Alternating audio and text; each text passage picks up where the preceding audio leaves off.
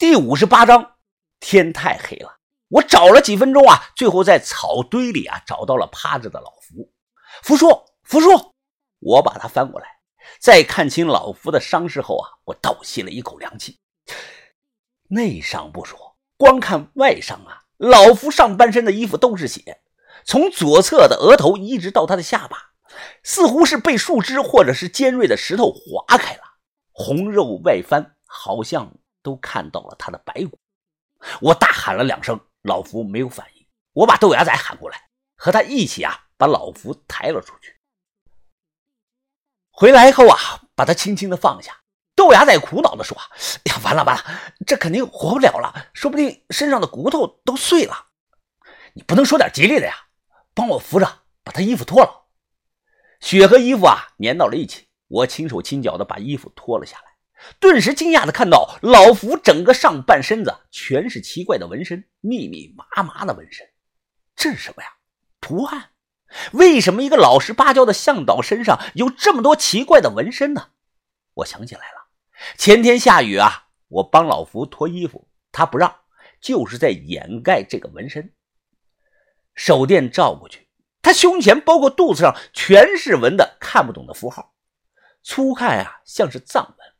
但细看呢，又不是藏文，像某种很古老的符号。翻过来呀，豆芽仔惊呼啊：“我操，这后背上怎么纹了个死人呢？”这的确是，相比于胸前符号文字，老夫后背纹了一具打坐的男人尸体。这具尸体盘腿而坐，头部以下全部腐烂变质了，没有心脏，很多部位露出了森森的白骨，可唯独尸体头颅。保持完整，纹身的面部是五官栩栩如生，左右戴着两个大金色的耳环，两只眼睛，一只眼睛是金色的，另一只眼睛是红色的，嘴里的牙齿咬着一把锋利无比的密宗法器降魔杵。这种复杂的图案呀，普通纹身师啊是绝对做不出来的。我只看了两眼，便觉得心脏发紧，不舒服。但又说不出来是哪儿不舒服，当下就用衣服快速的盖上。我们有绷带，这次金山啊还特意备了一些应急的药品，又把老福啊抬到了帐篷里，让小轩呢帮忙处理一下。我抬的时候啊，老福还有一口气，能不能活下来不知道，估计是够呛。于哥的体格好，骨头应该没有大问题，因为啊我们扶着他，他能勉强的站起来，这呢让我松了口气。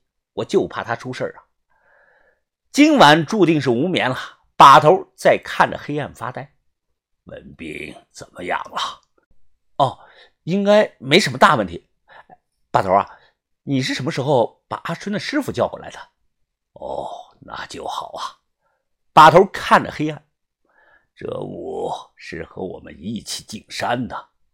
当初啊，我从田山九手中。力保阿春姐妹，又主动借给她四十万，就是为了等待今天。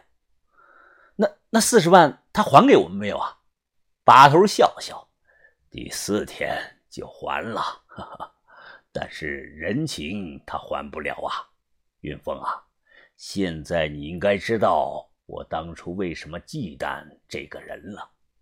我点点头，哦，知道了。这个人真是太猛了。我感觉啊，他和谢启荣差不多啊。把头看着我摇头，啊，谢启荣是个五十年的老精神病了，哲武是个正常人，怎么能和他做对比呢？既然他去追了，那我们等消息就行。我一拍额头，差点忘了还有个人呢。灵神满身是血，貌似虚弱了不少。见我过来啊，仍然是破口大骂。他骂三句啊，不理女人，各种污言碎语，极其的难听。我点了根烟啊，吐在他的脸上。你他妈就是个怪胎，挨了两枪两刀，这都还能开口说话呀？我想知道你身体的构造是怎么长的？你他妈不是人吧？他咳嗽了一声，咧嘴一笑，牙齿里全是血。我。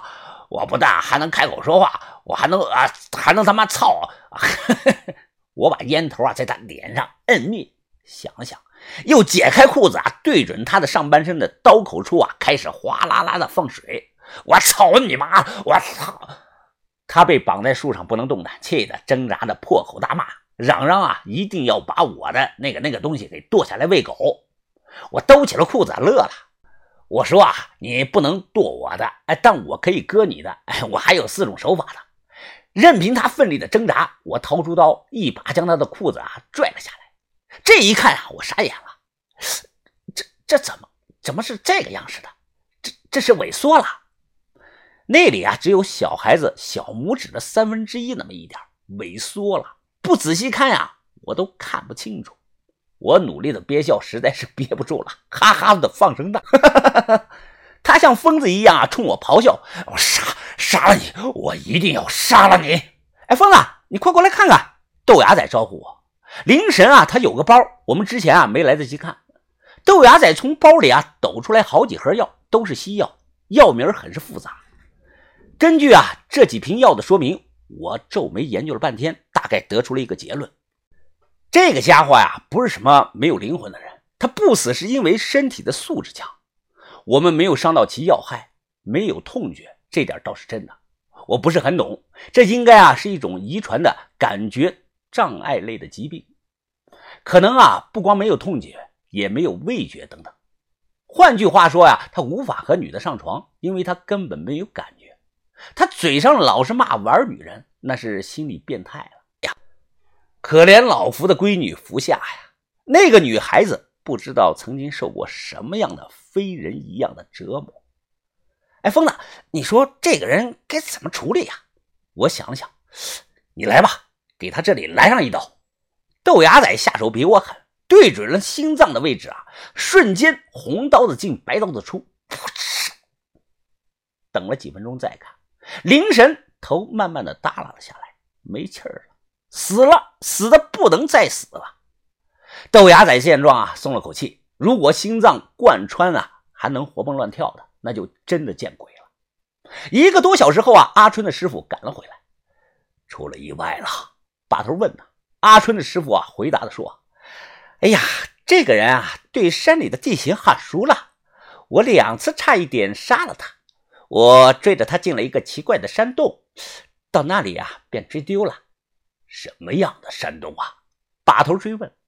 阿春的师傅皱着眉：“哎呀，是一个很冷的山洞啊，温度很低的，地形错综复杂，洞里看到不少的死蛇呀，数量很多很多的。哎，王把头啊，你救了我的徒弟一命，现在我救了你们一命，我已经还了你这个人情，告辞了。”说完，扭头便走。把头啊，没有阻拦，而是暗中啊给我使了个眼色。我快步的追了上去。等等，呃，武师傅，你等等，武师傅，呃，我追上去问他，呃，春姐和小妹现在怎么样了？他们过得还好吗？提到自己的徒弟啊，他笑了。啊，武师傅，啊把头说，你们老一辈江湖人啊，做事是有恩必还，有仇必报的，这点我很佩服啊。你要说什么可以直接说啊啊！好好，好，武师傅啊，呃，你是还了把头的人情，但你还欠我个人情啊！呃，你可不能赖账啊！不光我，呃，你还欠豆芽仔的人情呢。他听得眉头皱起。我把如何从田三九枪下救下了阿春，当时在山洞里给阿春送吃的送喝的，怎么把小妹背到了医院，豆芽仔又怎么替小妹垫付了医药费等等啊！我掰着手指，当着他的面一条一条的列了出来。毕竟啊，出来混，这些都是要还的。